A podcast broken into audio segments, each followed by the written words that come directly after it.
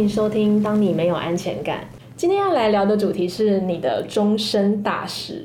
好重哦。对啊，好重！突然之间肩膀好沉哦。对，前阵子啊，就是我看到新闻上面在说，有一个内政部在一百零九年的人口统计资料显示，他说全台三十到三十九岁的这一个族群的人，他们未婚的比例占了百分之四十五。四十五哦。对，将近一半。我一刚开始看到这个新闻的时候，我其实真的以为是假议题，因为就像 就像之前不是讨论的，嗯，出生率啊，其实有时候我都觉得就是很像是一个假议题，它就是像翻旧账一样，每一年都会被被人家拿出来要讨论一次。刚好昨天呢，我就非常认真的，我就去了内政部的资料查询网站。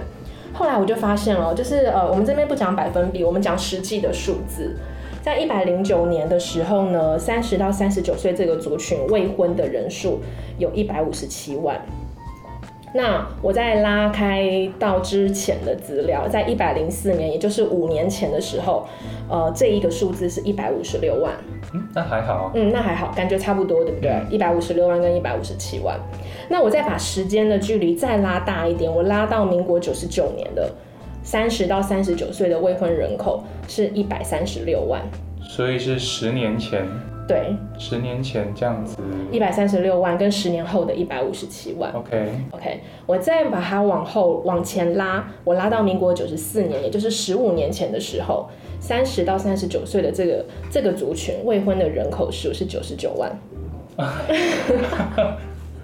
连一百都还没有。对，所以这个不是假议题耶，就是这个未婚比例在十五年内它增加了将近六成。这个好像就这有点惊人，这个就突然你会觉得很惊人，就是它它不是一个危言耸听的一件事情，对，它不是假议题被翻出来炒作，OK，真有歧视就是，对，这时候我就突然想到，哎，好像我们就是在顾问服务的这个客户样态中，你有没有发现我们其实最近有在讨论的，就是这一两年来开始单身的比例是逐年上升，对。甚至他在他的规划里面，嗯，结婚这件事情已经不见得是他的蓝图的选项之一了，不再是标配。嗯嗯嗯哼，就我还蛮想要问一下，就是未婚的人，就是在想什么？譬如说，罗伊姐，你未婚吗？嗯，你在想什么？就没有一定现在此刻要急着结婚呢？现在啊，我觉得是有更多的事情。想要去追求吧，嗯，呃，譬如说工作啊，去让自己有更好的生活品质啊，或是旅游，各式各样的生活体验，也是现在很多人喜欢探索的，或是进修自己。这么认真？嗯，这这社会很激烈，你不知道吗？竞争激烈，激烈，就是还有或是像家庭的关系啊，嗯，你的父母，然后你的兄弟姐妹，就是像这些关系的经营，我觉得也都是很重要的。嗯，真的，像以前的人常常会说，一定要先成家后立业，就会鼓励年轻人要赶快结婚。但你有没有发现，现在这个情况好像已经不再就不存在了，不适用。就是大家好像一定要先立业才有办法成家。嗯嗯，它变成是一个先行的标准了。对。不过呢，就是以我就是因为我已婚，然后我再来就是听你刚刚所描述的这些内容。像是追求事业啊，然后想要经营，就是呃人与人之间的关系啊，家庭关系也好，就是或者是呃朋友关系也好，对，呃还包含了像是想要先成家，就是买房子嘛，嗯，这些事情就是虽然我结婚了，但是我也可以结婚后做啊，嗯，而且而且我会觉得就是结了婚之后。呃，在做这些事情反而没有那么吃力耶。有人跟你一起分担就是。对，就举那个像买房子这件事情来说好了，我也是结婚之后，就是我们才买房子的，那就会有一种就是其实我一个人其实是没有办法在台北买房子的，就我必须可能要跟我的。呃，老公就是我们两个人一起努力打拼，然后累积了足够的财富之后，才买了一个自己的家。但不是每个人都想要承担房贷，你知道吗？而且现在一提到房价，就总是会说房价过高啊等等的问题。所以其实现在我觉得更多人其实是在居住的自由度上面，譬如说租房啊，或是住家里啊，这些还是年轻一辈蛮多人的选择。而且其实像现在蛮多租屋，其实都已经是像饭店式的管理，就它可以号称一卡皮箱入住。我觉得它可以随时跟着就是现代人的工作需求或是生活需求去跟着移动。而且光是想到你刚刚讲的一个，你决定了一个地点之后，你房子买了，然后在事前呢，你房子的空间规划都必须要打点好，你要同时考量你家中的老公、小孩，所有人的需求。那个考量的程度完全是不同层次的。像我就想起来，那个时候我们在挑房子的时候，我真的超级在意学区，就是我一定要买在明星学区。哦，其实那 因为那时候的想法就是子女教育这件事情很重要啊。就是如果我们今天真的买了房子住在那边，当然就呃不会像说像租房子那样子，就是说哎我可以我想要换房子。换地方住，我就可以换。哦，我当然希望就是说，哎，我选定了这个地方之后，我可以长期的住下去。所以也要考量到，就是说，哎，我买的这个地区是一个哎适合小孩子接受教育的地方，可能他的交通是方便的，他去学校是近的，等等之类的考量。我觉得啊，像现在三十到三十九岁的这群人呢，其实已经和上一代就是成长环境或是。教育方式都已经不太一样了，嗯，就父母的教养方式其实也都改变了。对，就是以前可能也许比较权威，现在其实开放教养的方式是比较流行的。就好比说，很多人在考量结婚这件事情，它到底是不是关系当中的必要嘛？就像哦，很多时候我们会听到身边人说：“哎，你们交往多久啦？”嗯，哦，我们交往五年，交往十年了。哎，那差不多该结婚啦。礼貌性通常就会这样子回应，可是其实就是一种既定印象嘛。很常会听到这种回应的当下的当事人就会觉得，嗯，可是这也许可能是我的考量，但我也没有一定要走到结婚这一条路。所以比较不会有人说，哎，你们交往了五年、十年了，嗯，准备要买房子了吗？哦，那你们准备要去旅游了吗？这什么奇怪的 问题？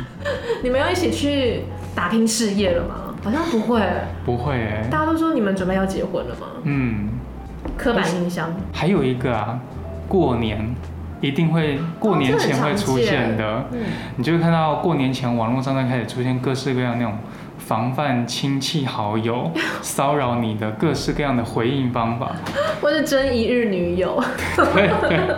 就是从这种诙谐幽默当中，你就可以看到，其实它也是另外一个层面，就是这个世代或者说这个年纪区间的人，他们其实就是正在用一种柔性的方式来反抗，就是说逃避长辈的问题。就是我没有一定要进到所谓的关系啊，或是交往当中。嗯，就算我交往，我也没有非得一定要进入到婚姻状态才是才是正确的。嗯。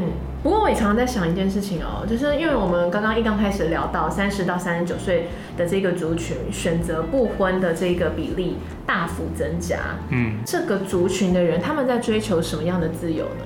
现在的我假设是没有结婚也没有小孩的状态下，那我又会把时间花在哪里？或者是说我又在追求什么样的自由呢？我猜你会花在工作上。或者是我会花在追剧上面，对，或者是就是钱也没有地方花了，所以就拿去旅游吧。哦，有可能。嗯哼。通常对，在我们的客户的一些案例当中，单身的通常爱旅游，对他的年度目标很常见的就是 有一块一定是去出国。没错，他不会想要等到五十岁、六十岁才出国，就是环游世界，他是想要边工作。边在累积他的财富，同时就开始去呃累积更多见识也好，旅游经验也好。嗯，不过我觉得也是有很多就是结婚后的人，他们也是会出国旅游的。对，家庭旅游这个也是蛮多。对，所以感觉好像出不出国旅游，或者是说我们前面刚刚提到的买不买房子。这个好像跟有没有进入婚姻的状态，其实是没有太大的呃影响哎，就听起来都像是个人选择。就好比刚刚也有提到的，呃，一个人去设计他的房子，或是一家人去一起布置，我觉得其实都是一样的意思。对，就是多了一个人，就像是多一个讨论、参考、意见搜集的一个对象。但是你如果一个人要去完成，也不是不可以啊。对，一个人有一个人的好处，但是他也有他责任重大的地方，或是你就是要得要全权负责。嗯，但如果你有另外一半，或是你有家人的情况下，同样的，有人可以参考，有人可以共同讨论，但你也必须要能够去平衡一家人的喜好和意见，你不能就继续我行我素。嗯。就是常常都会呃有人说，哎，为什么我要当一个不婚族？就是因为我不想要因为结婚这件事情，就是阻碍了我的事业发展，我追寻梦想的一个一个权利，或者是我追求我成就的一件一个绊脚石。嗯嗯，你觉得这个论点你怎么想的呢？它就很像我们上一集。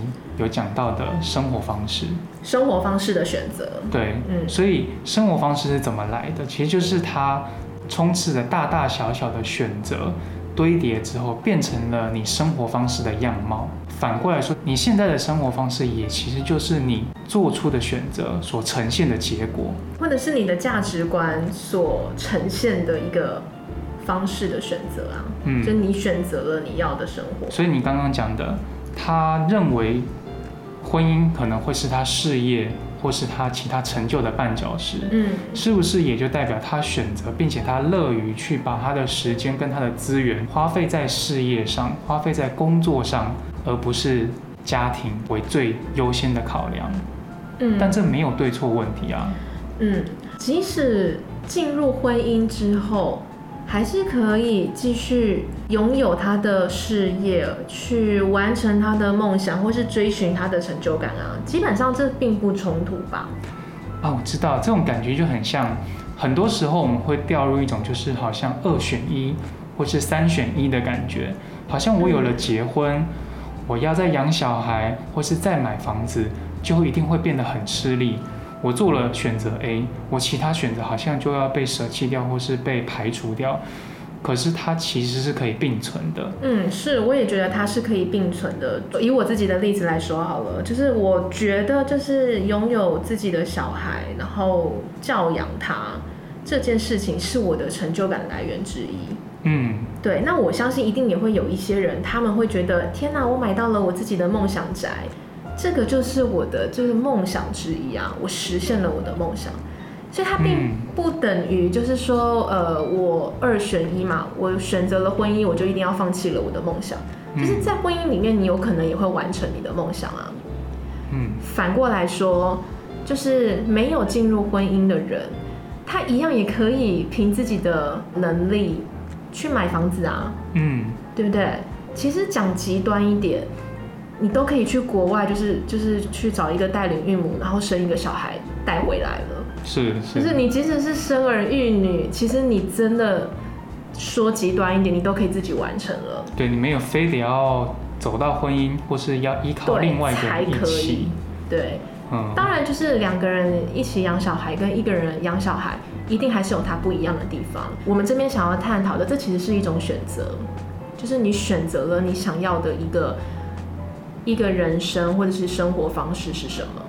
觉得你刚讲那段，就一定有人讲说，可是我就是资源不够，我就是做不到，我就是买房也吃力，嗯，然后自己要照顾自己，都觉得我钱都快不够花了，是，更何况去国外带一个小孩回来，对，谁知道那是什么天价，对不对？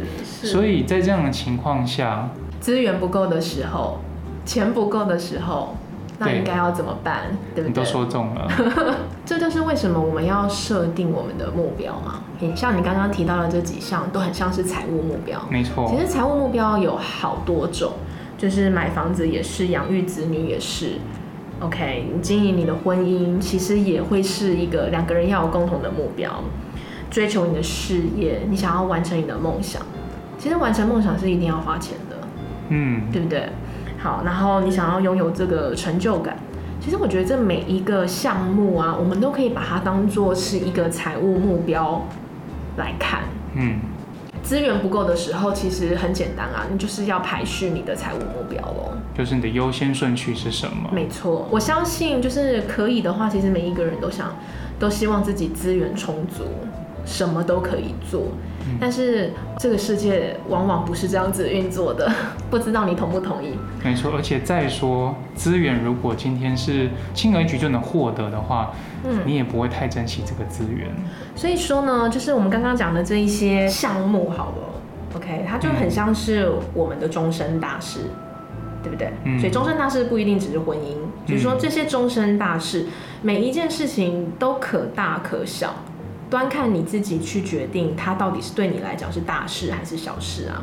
嗯，其实就是它只是所有大家常见的人生大事当中的其中一个。嗯，那你有没有清楚你自己的人生大事？你的终身大事的优先顺序是什么？嗯，如果你都不清楚，那你可能只会把时间花费在更多无谓的事情上面，那阻挡了你自己去做你自己的人生大事。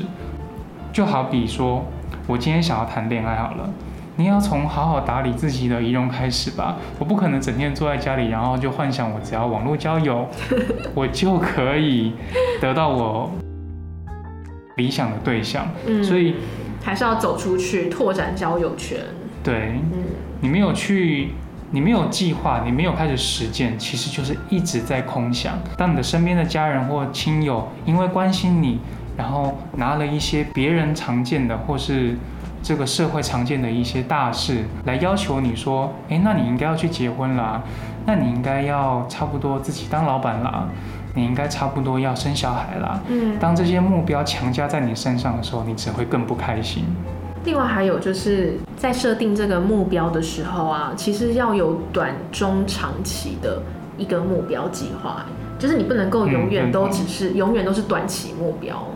短期目标，我就 不知道为什么就冒出来一件事情，就是身边有蛮多一些那种朋友啊，也都是年轻一辈的，对，他们很常会在生活当中不经意的透露出他的一个目标，就是我今年要去哪里玩，比如说我今年要去欧洲，对我明年想要去呃冰岛，接下来要去哪里去哪里，就是他可能未来三到五年的旅游计划都安排了，是，但是呢，你就会看到他。他都是安排我每年就这么一个目标，我今年工作然后赚了钱，然后这个目标就花完了就见底，全部花完了。对，然后他说我这样明年才更有动力去实践我下一个年度的旅游计划跟存我的旅游经费啊。是。但是你就想，他这五年过去，他就只设定了这五个短期的小小的目标，没有说这件事情不重要。就是每一次目标达成后就归零了。对。这也是一个很可怕的事情，就是他他的目标设定永远都只有停留在短期。嗯，虽然他觉得一年来说对他已经是一个非常有激励效果的一个目标了，是，可是就会变成时间拉长来看，对我花了五年，但是每一次都归零，就他就没有办法达到像刚刚讲的短期、中期还有长期的目标是什么？你的短期可能也许像是你的旅游。但你的中期可能会有什么？它也许是落在十年之后的，嗯，嗯，或甚至十五年、二十年之后都有可能。对。那长期可能会是什么？大家最关心的通常就是退休，这种也算。嗯，对。所以当我们的目标都落在短期的时候，我们赚到了旅游开心的经验，但是我们的存款归零了，我们的时间也又重来了。是。嗯，一直在起跑点重复的从起跑点开始跑。重点摘要一下，其实就是说实在，结不结婚真的是个人选择。对，而且也不要有压力。其实有一些人可能就是他并不清楚他的这些目标，他也不知道要如何去排序，嗯，他反而会错失了很多他人生应该要有的体验。对，又落到一种就是好像我三十岁了。大家都在干嘛？我应该要跟着干嘛？四十岁了，我应该要跟着干嘛？就是盲从。对，我觉得这是非常危险。就是过别人的人生。嗯。然后你有了财务目标，你知道优先顺序、重要的次序之后呢，你还要有方法可以落实它、执行它。嗯，实践它。那希望大家听完今天这一集呢，可以计划好，开始出发行动。嗯。对，今天的节目我们就讨论到这边，希望大家会喜欢。我们下次再见喽，拜拜，拜拜。